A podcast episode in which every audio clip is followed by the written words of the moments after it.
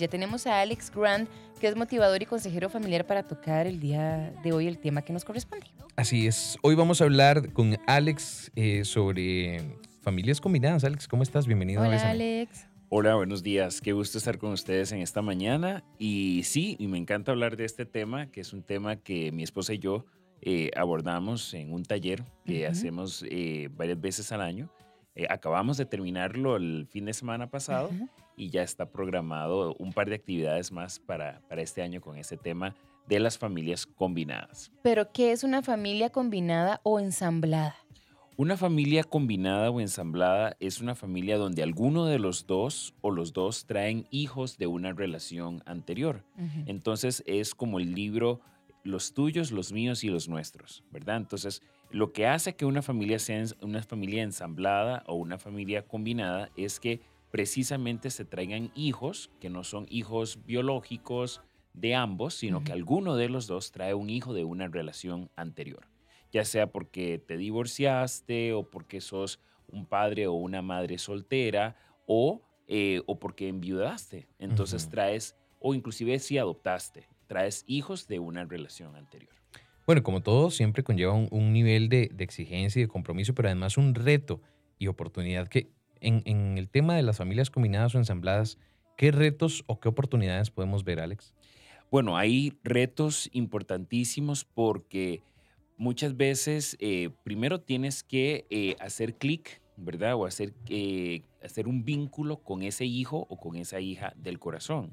Y entonces, y además tenés que lidiar con la dinámica de eh, siempre mantener un contacto con el padre o la madre biológica de Ah, aquel sí. niño. Entonces, tenés que lidiar con las exparejas muchas veces, tenés que lidiar con la familia extendida de esa ex- expareja, los tíos, los abuelos, etc. Y luego tienes que lidiar con tu propia familia. Entonces, por ejemplo, mi esposa y yo somos una familia combinada. Mi esposa vino a esta relación con dos hijos de una relación anterior. Entonces, estos hijos son mis hijos del corazón y viven, conviven, los convivimos los cuatro, ¿verdad? Entonces, de repente hay que lidiar, eh, por ejemplo, mis, eh, mis papás han acogido a mis hijos del corazón como sus nietos, Claro. ¿verdad? Entonces, y también, por ejemplo, yo sé lo que es ir a un baile de graduación con la expareja, su actual pareja, eh, nosotros, que somos una, pare- una pareja de segunda oportunidad, los hijos, los abuelos, y entonces aquel, aquel, eh, aquel ajiaco, ¿verdad? Aquella, eh, aquella mezcla de todos alrededor de la mesa, unidos por el bienestar de esos hijos. Y que es un convivio, Alex, que creo que la sociedad no está acostumbrada a ver, ¿verdad? Claro. Pero, pero de eso podemos hablar más adelante. Sí, y sí, podemos profundizar más sobre Ajá. esos retos y, y oportunidades que nos trae. Alex, ¿qué es ser papá o mamá del corazón? Ser papá de mamá, ser papá o mamá del corazón es haber adoptado en el corazón a un hijo o una hija que vos no concebiste, Ujú. ¿verdad? Entonces un hijo con el que no tienes un vínculo eh, de sangre, pero sí tenés un vínculo del corazón porque nos, amar es una decisión. Entonces vos decides amar a un hijo que aunque vos no lo procreaste, pero vos podés sembrar en ese hijo o en esa hija y puedes acogerlo y adoptarlo como si fuera tuyo. Entonces es como cuando adoptas a una persona, eh, ¿verdad? O adoptas a alguien como, como nosotros nos pasa, por ejemplo, con un amigo o una amiga. Se- Ujú. esta es mi amiga del alma. O esta, es- este- esta amiga o este amigo es mi hermano, ¿verdad? Aunque no seamos hermanos biológicos. Pero, pero se dice, por ejemplo, que los, herma- que los amigos son los hermanos que uno escoge. Entonces, lo mismo puede pasar con un hijo o con una hija. Yo puedo decidir, ok, porque yo amo a su mamá o porque yo amo a su papá, entonces yo puedo acoger a este hijo o a esta hija que no es mi hijo biológico como si, como si fuera, como si lo fuera y entonces se convierte en un hijo o una hija del corazón. Mm. Y eso nos hace papás o mamás del corazón. Claro. Alex, ahora hablabas antes de irnos a la música, hablabas de, de algo que puede sonar un poco enredado, pero que, es una realidad. O sea, cuando hay familia de la familia de la familia. O sea, ya cuando comenzamos a hablar de la familia extendida, eh, hablemos un poquito de eso y cómo se lidia con, con, de, con los ex-suegros, o sea, eh, con, con, los, con los tíos de, de, de un hijo del corazón. ¿Cómo se lidia con la familia extendida en una familia combinada? Bueno, yo creo que muchas veces los hijos y las hijas en las familias son como los ojos de todos, ¿verdad? Entonces hay, hay tíos y tías y hay abuelos que dan la vida por ese sobrino, por esa sobrina, por ese nieto o esa nieta, ¿verdad? Entonces son como lo más preciado que la familia tiene. Y a veces cuando vos apareces como un papá del corazón, como en mi caso, entonces eh, de eso, sometido a todo tipo de pruebas, o sea, es un control de calidad profundo, ¿verdad? Porque, porque obviamente nadie quiere exponer a esos chicos a un dolor adicional. Si ya atravesaron el divorcio de sus padres, tampoco se les quiere someter a una prueba todavía más dolorosa de tal vez ser maltratados o agredidos o tratados de una forma inadecuada por una persona que no es nada, nada de ellos, ¿verdad? Y que simplemente es la nueva pareja de su mamá o de su papá. Entonces, hay que lidiar con, eh, ¿verdad? A veces en, eventos especiales, en, en, un 15 años, en un cumpleaños, en una fiesta de fin de año, en una fiesta de graduación, hay que lidiar con, eh, ¿verdad? El, tema de respetar a, esas, a esa familia, pero también establecer ciertos límites donde, donde decimos, ok, esta nueva familia la conformamos mi pareja y yo, y nosotros como la cabeza de esta familia tenemos ciertas reglas, ¿verdad? Entonces, por ejemplo, dicen que el que paga la, el que paga la, la fiesta escoge la música, ¿verdad? Entonces, si yo los estoy recibiendo en mi casa, entonces en mi casa yo hago las reglas, ¿verdad? Y si yo voy a la casa de ustedes, yo tengo que respetar las reglas que hay en su casa. Exacto. Entonces, es un poco por ahí un tema de respeto, pero también un tema de que a veces hay un temor de lo desconocido. Y entonces cuando no te conozco puedo asumir, ¿verdad? Que como sos el padrastro o la madrastra, que son, que son los términos que más usamos, e, es, más muy innovador el tema de papá y mamá del corazón, ¿verdad? Pero cuando tal vez los cuentos infantiles nos han vendido la imagen de que el padrastro y la madrastra siempre tienen que ser personas horribles. Malas. ¿Verdad? Malas, ¿verdad? Como hasta con un grano, un grano en la nariz y todo, ¿verdad? Y entonces, y no necesariamente, ¿verdad? Porque lo interesante es que nosotros en, este curso de Blend, que es como se llama este taller, eh, se habla de, que un papá y una mamá del corazón pueden ser un, eh, un, bono adicional. Son como un, pueden ser un complemento y un apoyo adicional para los padres.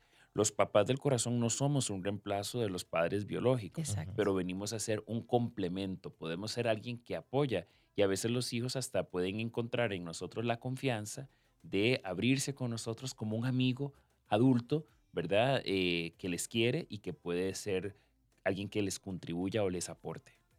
Alex, ¿quiénes pueden asumir este reto del que hablamos de construir una familia combinada? Yo creo que para ser parte de una familia combinada es fundamental ser comportarnos como un adulto, ¿verdad? Eh, o sea, ser adulto, no es lo mismo ser mayor de edad que ser adulto. Ser mayor de edad es tener más de 18 años, pero ser adulto es asumir responsabilidades. Entonces, yo, yo les decía antes, ahora que conversábamos mientras escuchábamos la música, que, que un matrimonio, sea de segunda oportunidad o de primera oportunidad, es para gente grande, es para adultos. O sea, nosotros no conformamos un proyecto de familia para luego comportarnos como adolescentes devolviéndonos los peluches cada rato o viviendo en una vida, una relación que es como una especie de montaña rusa emocional.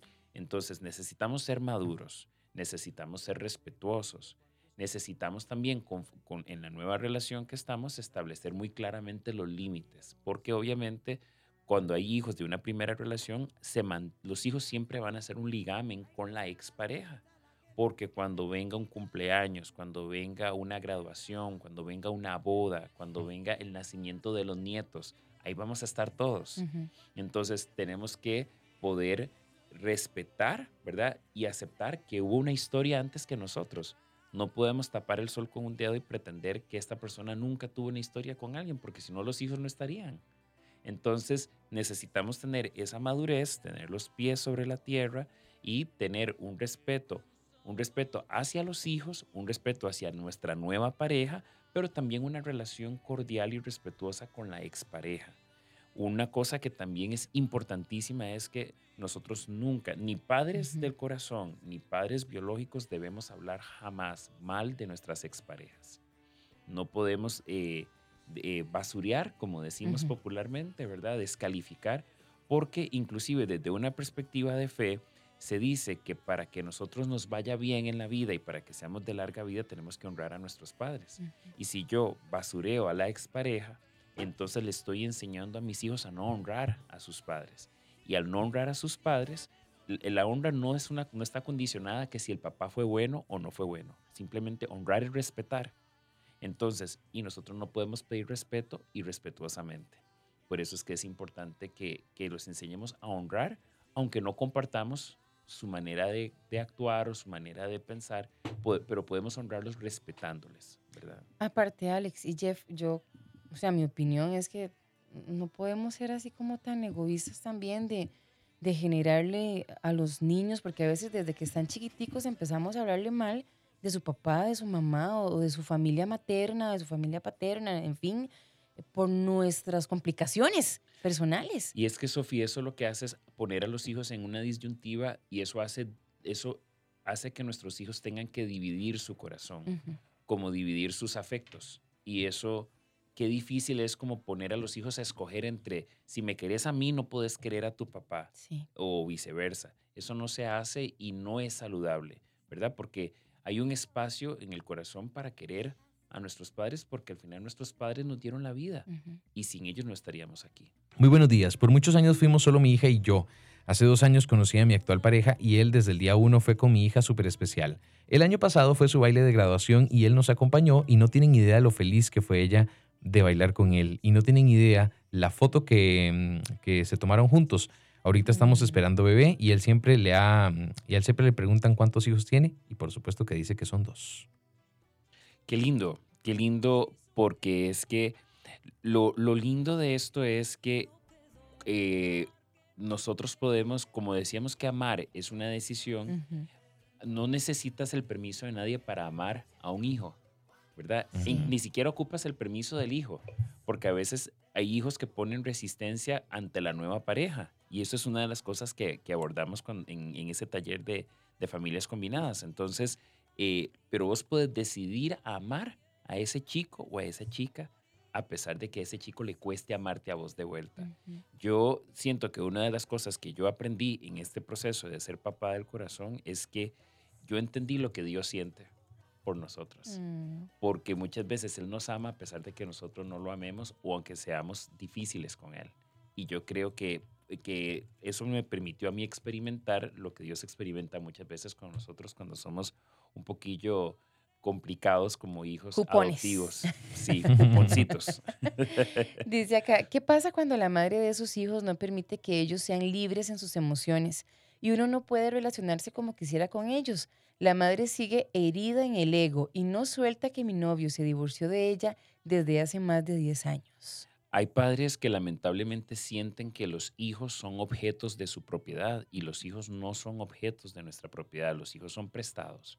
Y eh, dice un proverbio que los hijos tenidos en la juventud son como flechas en la aljaba o en la mochila de, de- de sus padres. Entonces, ¿qué hacemos con una flecha? Lanzarla, apuntarla hacia un objetivo y lanzarla con, toda, con, con toda precisión para que llegue hacia esa meta y que llegue bien lejos. Entonces, hay padres que retienen y estancan a sus hijos, impidiéndoles el poder eh, ser personas libres, personas sanas y que ellos también puedan amar. O sea, un hijo puede amar a un papá o a una mamá del corazón sin que eso quiere decir que le esté robando afecto a su padre biológico.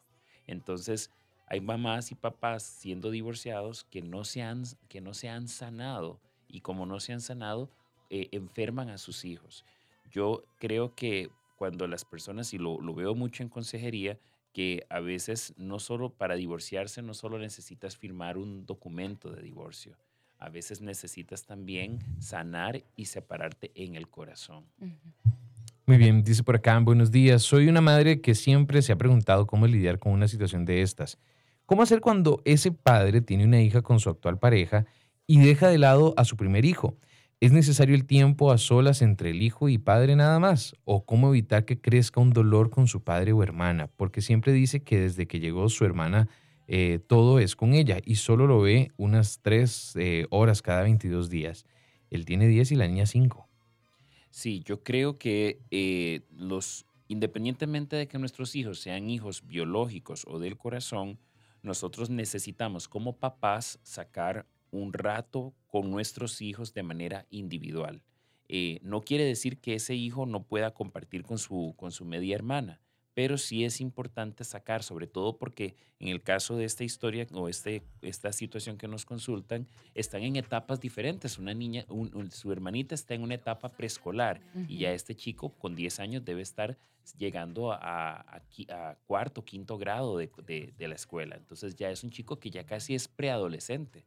Entonces sus intereses deben ser muy distintos. Y, eh, y, a, veces se necesita tener ese tiempo a solas con papá para hablar de cosas de chicos, para hablar de lo que me está pasando en el momento. De repente si me gusta una compañerita o si me está pasando X o Y situación o para que juguemos, juguemos vos y yo, yo te enseñe a jugar fútbol o lo que sea, que, que podamos tener un, un tiempo de compartir, sobre todo si se ven tan esporádicamente, necesitan también sacar un espacio que sea más intencional para compartir. Yo adopté hace 14 años al gallo con las pollitas y no me puedo quejar. Ha sido una bendición en mi vida, nos dice una amiga gallo con las pollitas, no te digo Bueno, dicen que el que quiere, el que quiere a la gallina, quiere a los pollitos. Exactamente. el que quiere al gallo, también. quiere a los pollitos también, porque vienen en el combo, ¿verdad? Hay veces, eso es un error y es un desafío que también abordamos en este taller, porque a veces pensamos que, que se puede separar, ¿verdad? Como que yo puedo quererte, pero no quiero a tus hijos. Eso no, no está bien porque es el combo completo, es todo o nada. Sí, no, no, no, no, seamos adultos. Hoy estuvimos hablando con Alex Grant sobre, sobre mm, familias combinadas o ensambladas. Alex, gracias por acompañarnos y cómo se pueden poner en contacto con vos, hablando de este taller también que vas a, que vas a impartir. ¿Dónde te pueden seguir? Bueno, pueden seguirme en redes sociales, en Instagram como W Alex Grant, en Facebook como Alex Grant, consejero familiar y motivador y pueden contactar mi oficina a los teléfonos 2222 1450 o al 61 86 39 41. De nuevo, 2222 1450 o el número que está en WhatsApp, el 61 86 39 41. Y los, tenemos dos, dos fechas para anunciar. El día 6, el viernes 6 de eh, mayo, vamos a arrancar un estudio bíblico para familias combinadas. ¡Ah, qué bonito! Entonces, eh, va a ser en Comunidad Paz, aquí en Barrio El Carmen de Paso Ancho, y, em, y entonces a las personas que están interesadas pueden contactar a mi oficina para eh, adquirir un poco más de detalles. Y la próxima ronda del taller de Blend, que es el nombre que tienen las familias combinadas en inglés, en inglés se le llaman Blended Families. Entonces, este taller de Blend em, está para el viernes 18 de agosto. Ah, son, ocho semanas, ocho viernes, así que pueden venir después del trabajo. Eh, se pasa súper bien y comparten con otras familias también combinadas y aprenden mucho de eh, diferentes temas que ustedes no se imaginan. Salen temas que, que no salen normalmente en consejerías eh, prematrimoniales, sino temas muy especializados en relación a familias combinadas. Gracias, Alex, por haber estado con nosotros. Te queremos un montón. Gracias a ustedes. Yo también los quiero mucho y bendiciones a todos y que pasen una excelente Semana Santa. Muy bien. Así Gracias. será.